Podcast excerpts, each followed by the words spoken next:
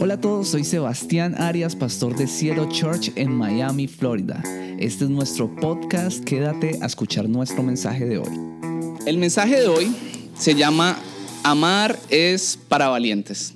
Y el mensaje está relacionado con familia. Vamos a hablar de familia. Todos hemos escuchado que la familia es la base de la sociedad, ¿cierto? Y a veces uno escucha eso y ni siquiera entiende.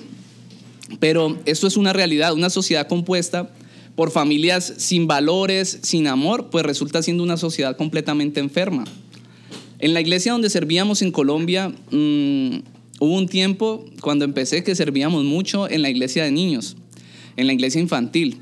Y habían muchos niños allí que eran de familias de una zona muy vulnerable de Cali, que se llama el distrito de Agua Blanca. Entonces llegaban niños con un yesito y uno les preguntaba, no, es que me pegaron una bala perdida o, una puñalada de alguien ahí, me cayó y hubo una riña y me golpearon. Pero lo curioso es que a veces uno iba a disciplinar a un niño, uno iba a decirle, por favor, haz silencio. Y no era raro uno escuchar que el niño le dijera, niños de cuatro años, cinco años aprendiendo a hablar, si me vuelves a hablar así te pego una puñalada, si me vuelves a hablar así te chuzo. Entonces, allí es donde uno entiende este concepto una sociedad que tiene familias que crecen sin valores, sin amor, pues es una sociedad enferma y empieza a resultar o a dar unos frutos que son supremamente malos para una sociedad. Yo creo que, pongo el ejemplo de Colombia porque es donde nos criamos, pero yo creo que en este país también sucede lo mismo. En este país también hay, hay frutos de familias que no son tan buenos, que, que, definitivamente traen enfermedad a una sociedad. Pero también las familias saludables en las que los miembros de la familia se aman, se respetan, pues generan una sociedad más estable y generan una sociedad donde, donde es más sano todo, donde hay respeto por los demás, donde la vida tiene un valor, donde saben que lo que el otro está trabajando pues es de él y uno no tiene por qué ir a quitárselo cualquiera que sea la circunstancia. Entonces, la familia, todo esto para decirles que la familia es muy importante para Dios. De hecho, el Señor fue el, que instituyó la familia. Y yo no sé, a veces no tenemos esos conceptos claros, pero nosotros nos vamos al Génesis y encontramos que el Señor primero creó, le creó al hombre la mujer, la ayuda idónea, ¿verdad?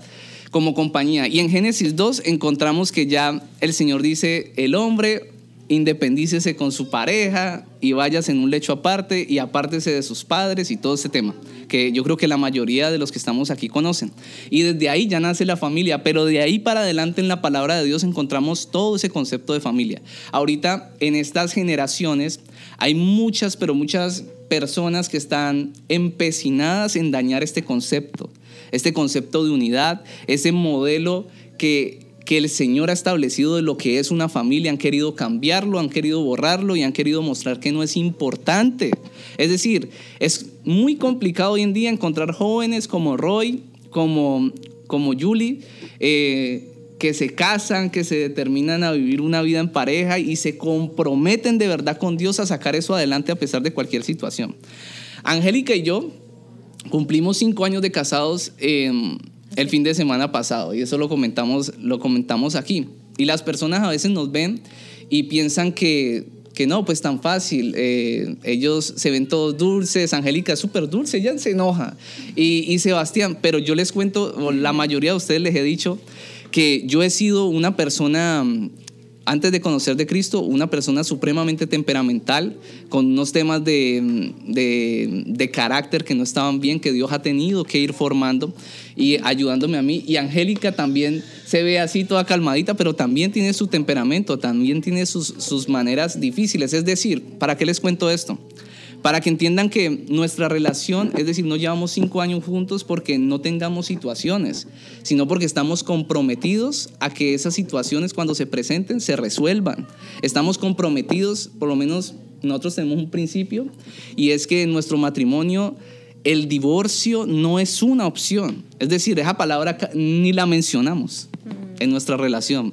Y eso era desde que éramos novios. Nosotros eh, una vez tuvimos la primera discusión y Angélica me dijo, eh, ah, entonces que dejamos así, terminamos. Y yo le dije, yo le dije, venga señorita, de una vez, avíseme si esto va a ser así de una vez para que ni empecemos, para que ni empecemos, porque esto no es así. Y hasta ahí llegó ese tema. Nunca más e, ese tema se volvió a hablar. Entonces hoy queremos hablar de cómo tener relaciones sanas en la familia y queremos responder algunas preguntas que nos han hecho. Tenemos un ministerio por redes sociales. Em, algunos lo conocen y muchas personas nos hacen preguntas allí y quisimos sacar unas de las más como más frecuentes, son poquitas y queremos responderlas el día de hoy. Y la primera la va a responder Angélica y es ¿cómo se mantiene la unidad familiar?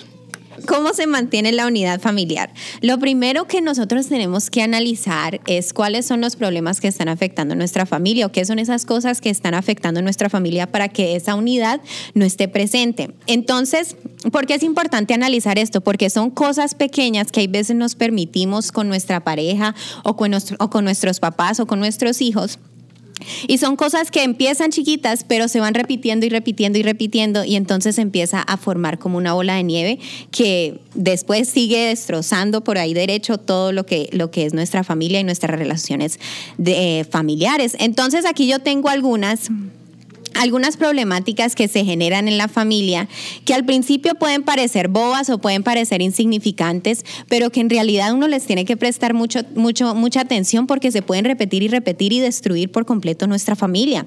La primera es cuando las prioridades empiezan a cambiar en uno o en el otro. Entonces, cuando, eh, cuando, la, cuando mi pareja o cuando mi esposo empieza a tener otras prioridades que no es Dios o que no es, eh, que no es nuestro sueño familiar y, y se empiezan a cambiar las prioridades, y entonces empiezan a haber discusiones y empiezan a haber conflictos a causa de esto.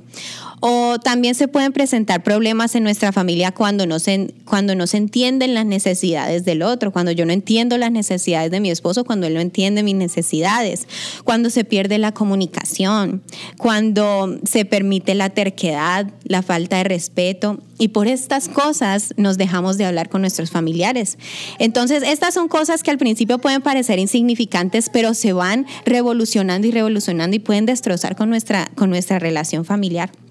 Otra es cuando se ridiculiza a la otra persona delante de los demás y se involucran o, se involucran a terceros eh, pensando con la intención de que ayuden, pero que en realidad no, no es esa intención. Eh, por ejemplo, no, es que yo me voy para, me voy a vivir donde mi mamá o me voy a ir a quedar donde mi papá, usted verá qué hace. No, es involucrar a los terceros en la relación, eso no se debe hacer, porque eso no es lo que Dios quiere para nosotros. Entonces, Em, yo que he entendido, yo he entendido que el enfoque para uno poder tener una relación sana es que en nuestro corazón la intención genuina es honrar a Dios. Entonces, cuando yo aprendo a honrar a Dios sobre todas las cosas, yo también puedo aprender a honrar a mis familiares. Y entonces, eh, ¿por qué? Porque es que no es fácil, porque ninguna familia es perfecta. En todas las familias van a haber discordias, van a haber discusiones o van a haber desacuerdos. Pero cuando yo entiendo que honrar a Dios es mi, es mi motor principal o es mi prioridad, entonces yo voy a honrar a Dios y yo le voy a decir, Señor, o sea, yo sé que no estoy bien con esta persona, yo sé que no estoy bien con mi esposo, yo sé que tú quieres que yo lo arregle y porque yo te honro a ti, yo también lo voy a honrar a él y yo voy a arreglar esta situación que estamos viviendo. Eso es lo que yo he vivido y lo que yo y lo que yo he aplicado a mi vida.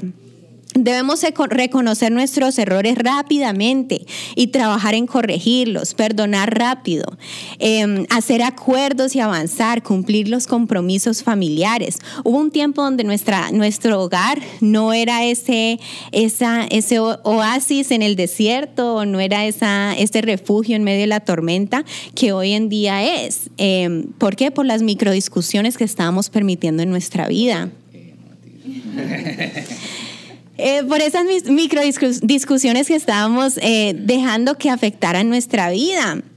Entonces, ¿qué nos tocó hacer? Nos tocó parar y trabajar en las áreas que, que estábamos eh, permitiendo que cosas entraran allí. Eh, tuvimos que dar, darnos un tate quieto y decir, bueno, esto es lo que tenemos que arreglar, esto es lo que no podemos permitir que entre en nuestra relación y en nuestra familia, porque si queremos durar, entonces tenemos que usar la inteligencia para manejar nuestras relaciones interpersonales y nuestras relaciones en la familia. A mí me encanta, para ya meterle Biblia, porque aquí van a pensar que no, que no metemos Biblia, no, aquí somos súper bibliocéntricos. Marcos 3:25 dice, y si una familia está dividida contra sí misma, esa familia no puede mantenerse de pie. Y quiero aclarar nuevamente que ninguna familia es perfecta, ninguna. En todas hay discusiones, desacuerdos y cosas así, pero nos, ¿qué nos diferencia de las otras familias? Que nosotros aprendemos cómo manejar esas situaciones. Como creyentes y como hijos de Dios tenemos que aprender a manejar esas situaciones con nuestro esposo, con nuestros papás, con nuestros hijos. Y si ahora nosotros que somos papás de chiquitos, si ahora estamos aferrados a la, a la palabra de Dios, cuando ellos ya estén más grandes, cuando ya entren a su adolescencia, que es una etapa tan importante, ahí sí más que nunca vamos a tener que estar aferrados a la palabra de Dios y, e instruyendo a nuestros hijos en el camino que es, porque, porque es una etapa que no es tan fácil. Entonces quiero que entiendan que en todas las familias hay, hay desacuerdos, pero la diferencia es en cómo resolvemos esos desacuerdos. Y gracias a Dios tenemos la palabra de Dios para poder eh, analizar cómo es que Él quiere que nosotros manejemos nuestras relaciones familiares. La primera, eh, y bueno, yo saqué unos tips, aunque hay muchísimos tips para poder manejar bien nuestras relaciones interpersonales, pero yo saqué cuatro tips eh, conforme a la palabra de Dios. La primera es perdonar rápido. En, en Mateo 5:25 dice, reconcíliate pronto con tu adversario mientras vas con él por el camino.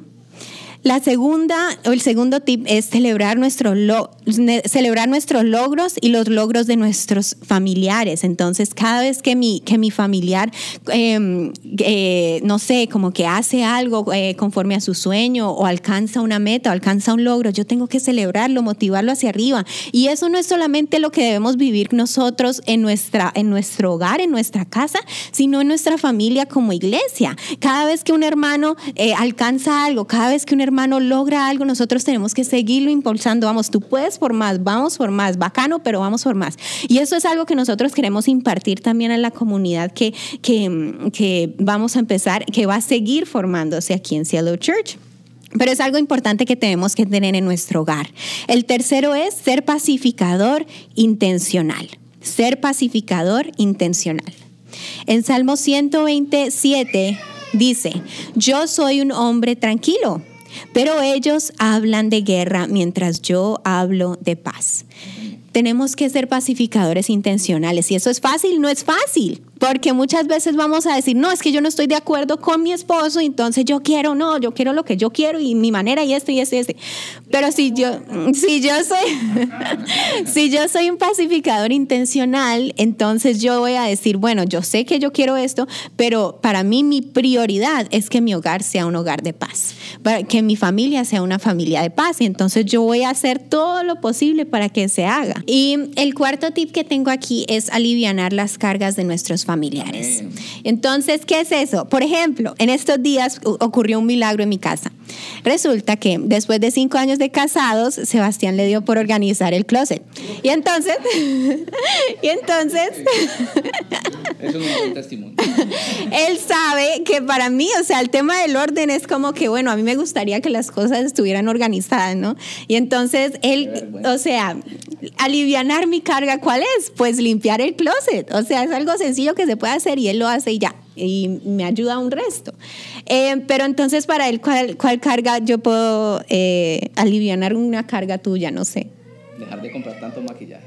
bueno, entonces, por ejemplo, eso, entonces manejar mejor el presupuesto mensual. Entonces, esas son cargas que nosotros podemos ayudar a nuestro a nuestro familiar a llevar. Y eso es importante que nosotros lo hagamos. La unidad familiar es algo que debemos trabajar activamente. ¿Eso qué quiere decir? Que necesitamos usar la inteligencia, que necesitamos ser intencionales. En el mundo, las familias son, eh, se guían o se, o, se, o, se, o se comportan más bien conforme a sus emociones y conforme a lo que sienten, conforme a, las peleas, conforme a esto. Pero no, Dios nos quita, el, nos, nos quita la venda. Y entonces empieza a decirnos, no, esta es la forma en que yo quiero que manejes tu familia, esto es lo que yo quiero que tú hagas. Entonces es algo intencional que nosotros debemos activamente practicar todos los días con nuestros familiares. Glorificamos a Dios cuando nos esforzamos por mantener la, la paz familiar, cuando nos esforzamos por mantener la armonía en nuestra familia. Em, entonces, y es importante que todos, no solamente una persona, sino que todos los miembros de la familia, los hijos, los padres, los esposos, todos estén eh, trabajando conforme a la, a la armonía y a la unidad familiar. Pero resulta que hay personas, no sé si ustedes han escuchado, tal vez en sus trabajos o, sus familiares o no sé, que hay personas que, que, usan frases muy fuertes para referirse a sus familias. Por ejemplo, dicen que, que, o dejan ver más bien que no disfrutan estar con su familia, no disfrutan estar con su esposa, no disfrutan estar con su esposo, no disfrutan estar con sus hijos. Entonces la segunda pregunta viene aquí. ¿Cómo hacemos para disfrutar la familia? O más vale, ¿se puede disfrutar la familia? Esta es la pregunta. Casi que no me deja hablar, ¿sí? No? Eh. Ahora sí no, no, me van a escuchar. bueno, eh, no, aquí el que habla bastante soy yo. Yo hablo mucho. eh, Eclesiastés 3, Eclesiastés capítulo 3, versículo 12 al 13, es un pasaje que me encanta es de los, de los, tatuajes, de los tatuajes que tengo en mi corazón eh, y en mi espíritu y en mi alma, porque dice así, mientras tengamos vida, hagamos lo bueno y pasémosla bien. El comer y el beber y el disfrutar del fruto de tanto, de tanto trabajo es algo que Dios nos permite. Eso lo sé muy bien. Eso dice en Eclesiastes 3, del 12 al 13. Resulta que hace años yo tuve un tiempo en mi caminar con Cristo en el que realmente yo no sentía que disfrutaba. No sé si mm, el legalismo me llevó a eso, um, una vida de mucho servicio, muy enseguecido en lo que tenía que hacer para Dios, pero llegué a un punto donde ya el Señor como que empezó a guiarme de que eso no, no es tan honroso para mí porque tú ya no disfrutas de tu familia, ya no estás dando buen testimonio con las personas que amas, te la pasas encerrado en la iglesia pero ya no compartes con ellos. Y resulta que la familia es el primer ministerio que nosotros tenemos y el que más deberíamos de cuidar. Por eso en esta iglesia nosotros procuramos eh, hacer iglesia aquí, recargarnos. Los que han estado desde el principio saben que, que lo que buscamos es que cada persona lleve lleve su iglesia, que es usted mismo, a su casa y, con los suyos y con las personas que no conocen de Cristo y que puedan ver la iglesia en usted.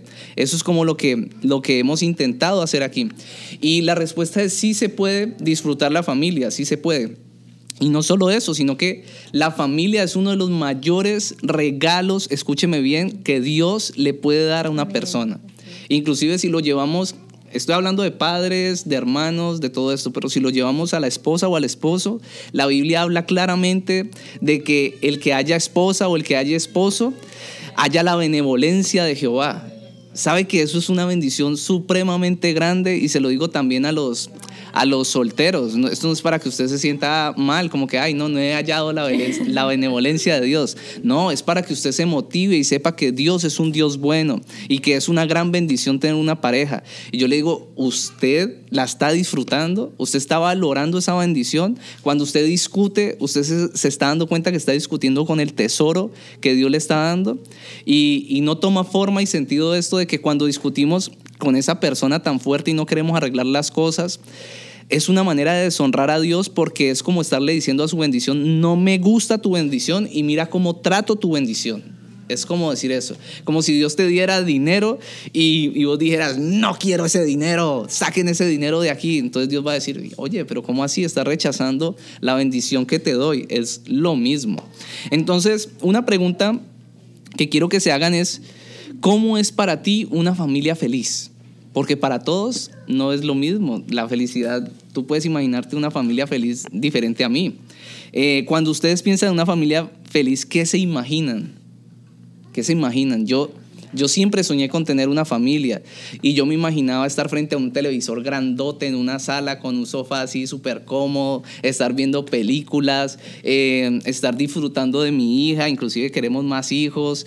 Eh, yo sé que mucha gente hoy en día dice, no, no quiero hijos. Bueno, nosotros sí queremos hijos y, queremos disfrutar de eso, poder pasear. No, pero es que ustedes son pastores, sí, los pastores también paseamos. Queremos, es más, tenemos que dar testimonio de lo que es disfrutar una vida con Cristo y que ustedes se sientan inspirados con eso. La Biblia dice que, que los, las personas deben inspirarse por la fe de los pastores, literalmente dice eso.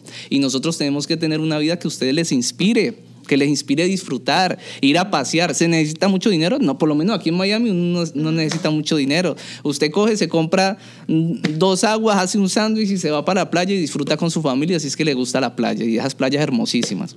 A una hora y media, Naples va a pasar rico, pasa una tarde, no se tiene que quedar. En, en estos días fuimos, bacanísimo súper chévere y pasa uno delicioso, ¿verdad? Entonces, como que dejar ese, ese trajín en el que nos mete el afán, inclusive este pasaje en Eclesiastés, si lo empiezan a leer más profundamente, se dan cuenta que habla de los afanes de la vida, que no permiten que disfrutemos y dice que disfrutar es un don de Dios. Es un don de Dios. Es decir, Dios quiere que ustedes disfruten, pero si ustedes se dejan llevar por la angustia, por todo lo que está pasando, por el afán, que no tengo tiempo, entonces sencillamente no van a poder, no van a poder disfrutar. Tienen que ponerle un stop a las cosas. Si queremos una familia feliz y disfrutarla, tenemos primero que declararlo. Aquí les he hablado del poder que hay en nuestra boca. Fuimos creados a imagen y semejanza de Dios y en Génesis encontramos, en Génesis encontramos muchas cosas. Pero una de las cosas que encontramos es que cuando Dios creó, creó hablando con la palabra, ¿ya? Entonces fuimos creados a imagen y semejanza de Dios, quiere decir que nosotros también tenemos una autoridad muy grande en lo que decimos. Entonces debemos declarar cosas, por lo menos aquí apunté algunas. Voy a disfrutar a mi familia, levantarse y decir, voy a disfrutar a mi familia, voy a tomar tiempo para estar con mis hijos voy a amar a mi esposa, a mi esposo, voy a disfrutar a mis padres, a mis hermanos, voy a pasar tiempos con e, voy a pasar tiempo con ellos, voy a hacer que mi hogar sea un refugio y no una tormenta. Salmo, el Salmo 90, versículo 1 dice, Señor, a lo largo de todas las generaciones, tú has sido nuestro hogar. Salmo 90, versículo 1. A lo largo de todas las generaciones, tú has sido nuestro hogar. Este salmo lo escribió Moisés. Según, según, según la palabra, dice que ahí dice Moisés. Y la palabra hogar deriva de la palabra hoguera. No sé si sabían, pero la hoguera era el lugar alrededor del cual se reunían las familias a hablar, a leer, a comer, a pasar tiempos sabrosísimos, unidos. Yo no sé si, si ustedes crecieron con una mamá o un papá que les decía, ya está servido, ya está servido. Eh, y uno no iba y por favor vengan, eh, ustedes ya se la pasan es viendo televisión, que no comen aquí. Yo sí crecí con una mamá que está ahí que, que siempre me decía lo mismo.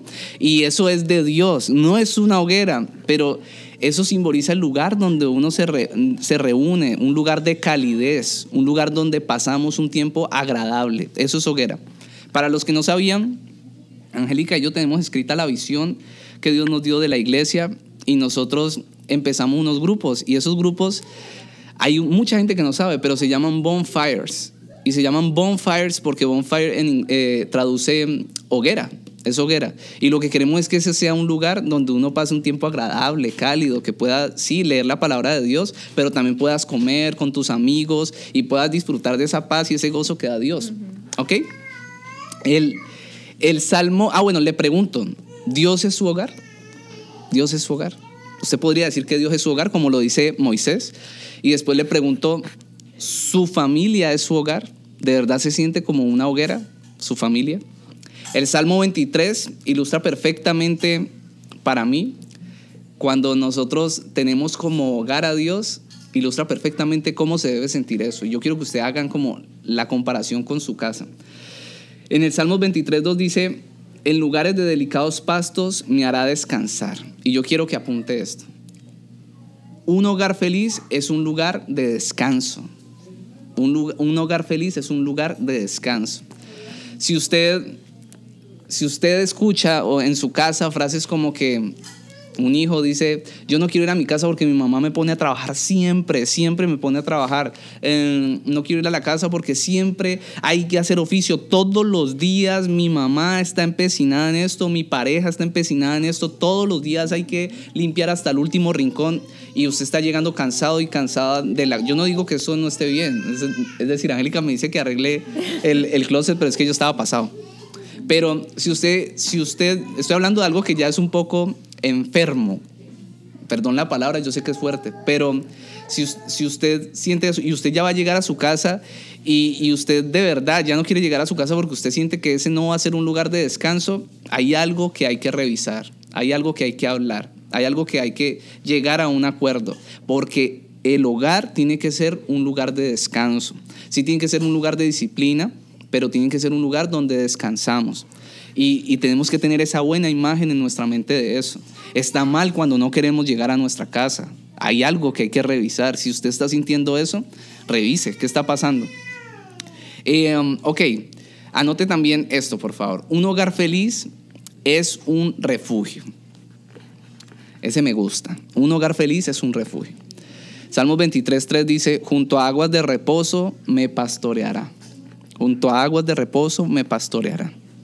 Un, un, hogar feliz es un lugar donde anhelamos llegar después de un día difícil, después de un día, después de un día donde, donde hemos estado afligidos en la calle. ¿Sabe que hay días, no por ser hijos de Dios, todos los días son buenos? Hay días donde nos levantamos menos animosos, bajoneados. Yo era una persona, yo puedo decir que con un perfil depresivo por circunstancias de la vida. Y Jesucristo sanó eso en, en mi vida. Pero aún así, eh, pues ya no me pasa con tanta frecuencia, pero a veces llego y me levanto y como que de vez en cuando le digo a Angélica, muy poquitas veces en lo que llevamos de casa, pues, veo y me levanté como, como bajoneado, como que tal, pero yo, yo ya no, o sea, yo sé cómo luchar mentalmente contra eso.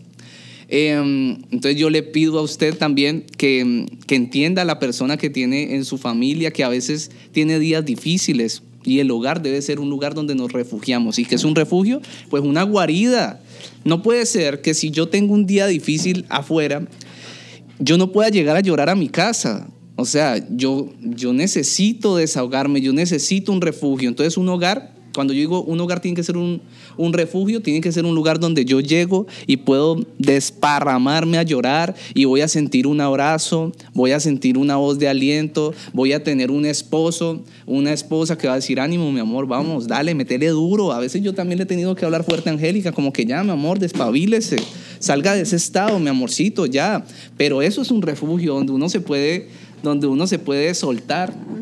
Entonces, donde uno se puede, no sé, descansar ahí, dejarse caer en sus brazos. Yo me acuerdo que no estábamos en la casa, estábamos en un hotel. Angélica, tuvimos una situación en nuestra vida súper complicada, más que todo en la vida de Angélica. Y, y yo estaba allí, estábamos en un hotel y había sido muy difícil para ella. Yo sabía que estaba rota, o sea, doblemente rota por dentro. Y llegamos a ese hotel y yo no veía la hora porque estábamos como en una, en una en, como en acelere de conseguir un hotel porque literalmente estábamos en la inopia. O sea, estamos resolviendo todo así, todo lo que había pasado. Y llegamos a ese hotel y yo solo pedí, pedimos pizza, ya le encanta la comida, así pizza, brownies y tal. Eso fue súper loco porque ella estaba supremamente mal, yo sabía. El caso es que pedimos eso y yo la abracé y esa, porque se le acaba de morir el papá y además pasó otra situación aquí en Estados Unidos. Estábamos, o sea, fue un tema re maluco del diablo.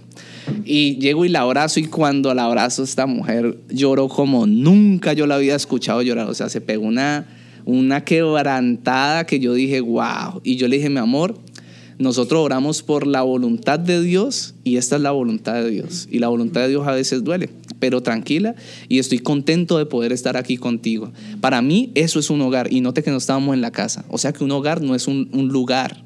Un hogar es lo, es lo, que nosotros encendemos juntos en familia. Eso es un hogar. ¿Ok? Entonces, ¿es tu casa un refugio? ¿Es tu, tu casa es un refugio o es un lugar de tormenta? Yo quiero preguntarte, ¿tu casa es un refugio? ¿Es un lugar de, de, tormenta? Y pueden haber temporadas donde nuestro hogar se convierta en una tormenta, como dijo Angélica ahora. Nosotros hemos tenido momentos, se los decimos con total transparencia, saben que hablamos así, donde nuestro hogar llega, llega a estar en tormentas, pero nosotros entendemos bien cómo es el tema aquí, cómo se debe solucionar. Sí. Ahora yo te tengo otra pregunta. Ok, sí, porque estoy hablando mucho. bueno, eh, ya para terminar. Eh, ahorita mencionamos que hay momentos de tormenta dentro de las familias, pero a veces sentimos como que esa tormenta no, no la podemos sacar, como que ha llegado esa tormenta a nuestra familia y muchas cosas se generan y entonces muchas eh, discusiones y todo esto. Y queremos que eso se vaya, pero no logramos hacerlo, no logramos que eso se vaya. Entonces, ¿cómo podemos proteger nuestro hogar de esto? ¿Cómo protegemos nuestro hogar? No sé si han sentido esto que está preguntando Angélica, que como que no sé si, si nosotros somos los únicos a los que nos pasa eso, espero que no.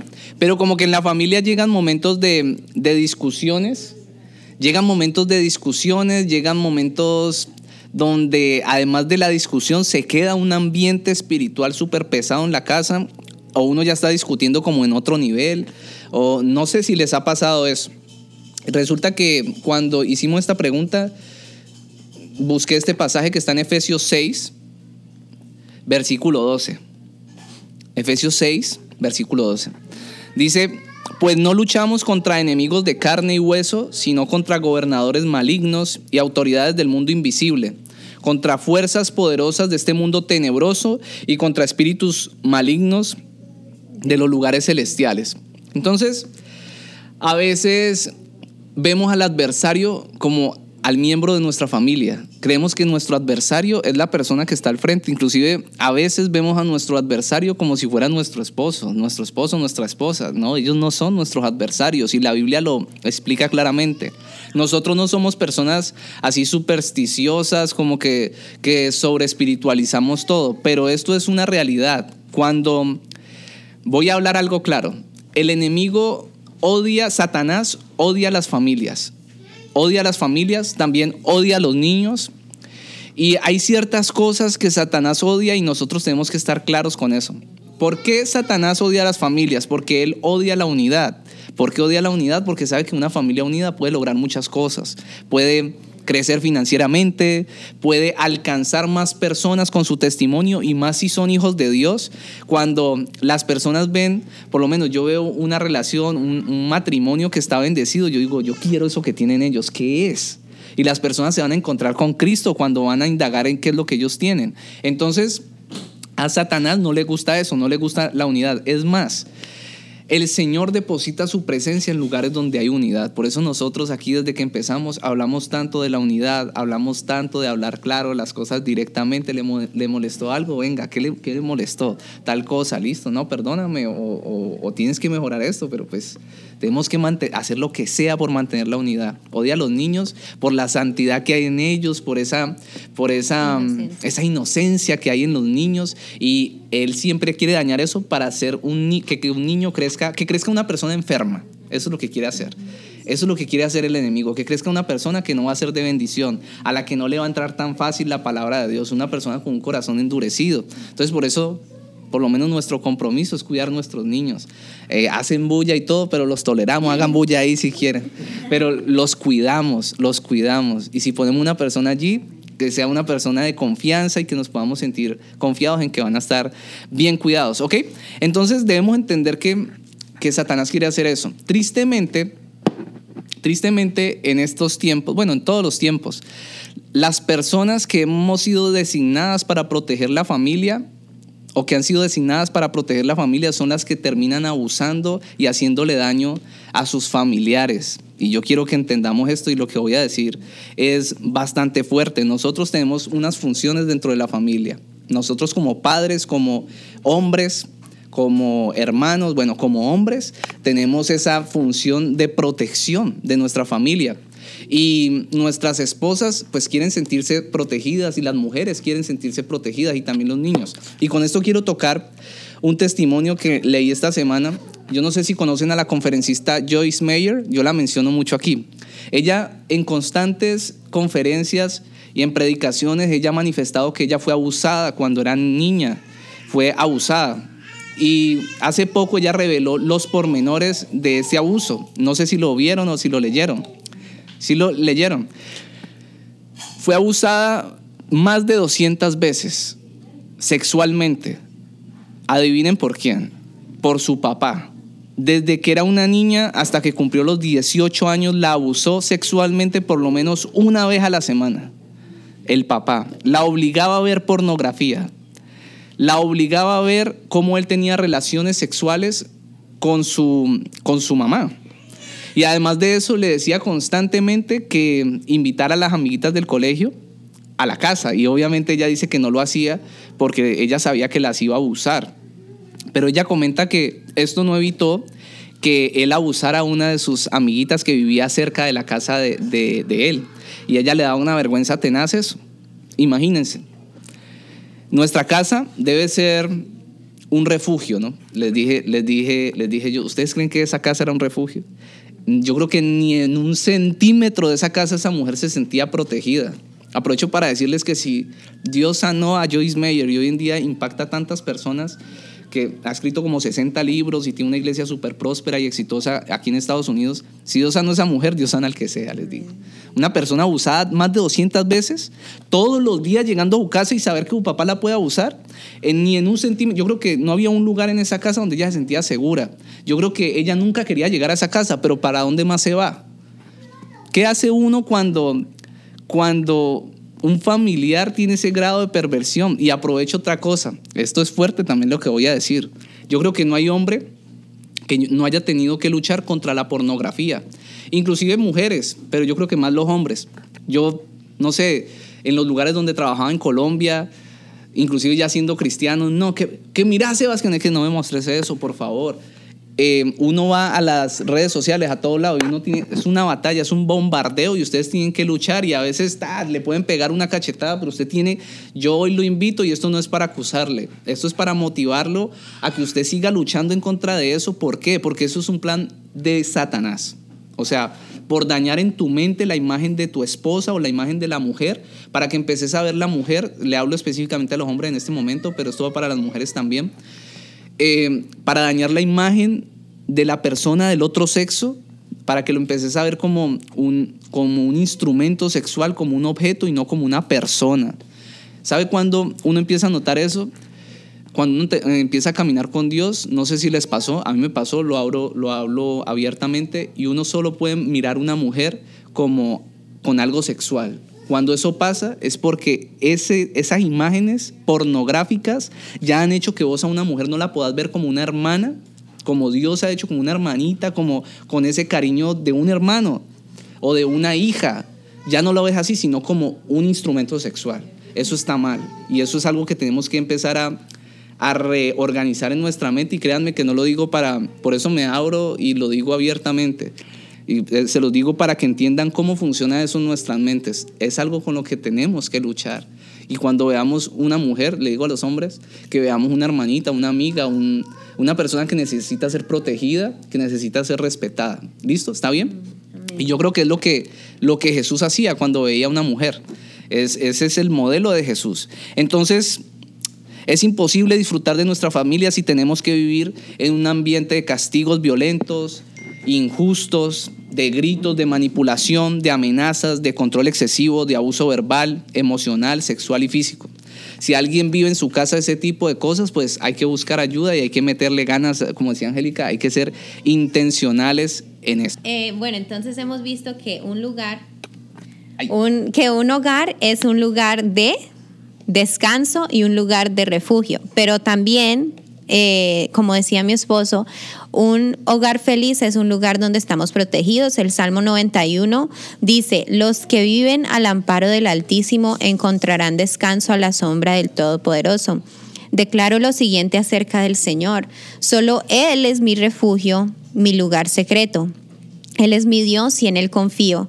Te rescatará de toda, de toda trampa y te protegerá de enfermedades mortales. Con sus plumas te cubrirá y con sus alas te dará refugio. Sus fieles promesas son tu armadura y tu protección. No tengas miedo de los terrores de la noche ni de la flecha que se lanza en el día. No temas a la enfermedad que se acecha en la oscuridad ni a la, ni a la catástrofe que se estalla al mediodía.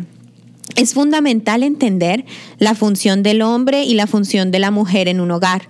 Es importante entender que el hombre es el sacerdote de su casa y que el primer ministerio, como decía ahora mi esposo, es nuestra familia. Entonces el hombre tiene que enfocarse y tiene que, tiene que em, si tiene que tomar como suya la responsabilidad de interceder fuertemente por su esposa, de interceder fuertemente por sus hijos. Y la esposa para nosotras es la responsabilidad de traer la sabiduría a la casa, de poder levantar los hijos con sabiduría, de poder eh, impartir la sabiduría a sus vidas.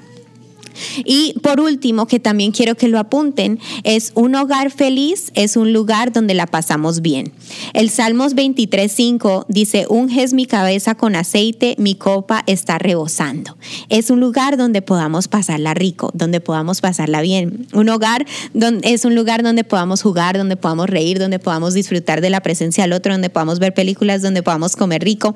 Y entonces ya para terminar, Em, la conclusión de, este, de esta enseñanza que quiero que, que, les quede en sus corazones y que puedan recibirla es que amar es para valientes y formar un hogar y, y levantar hijos también es para valientes.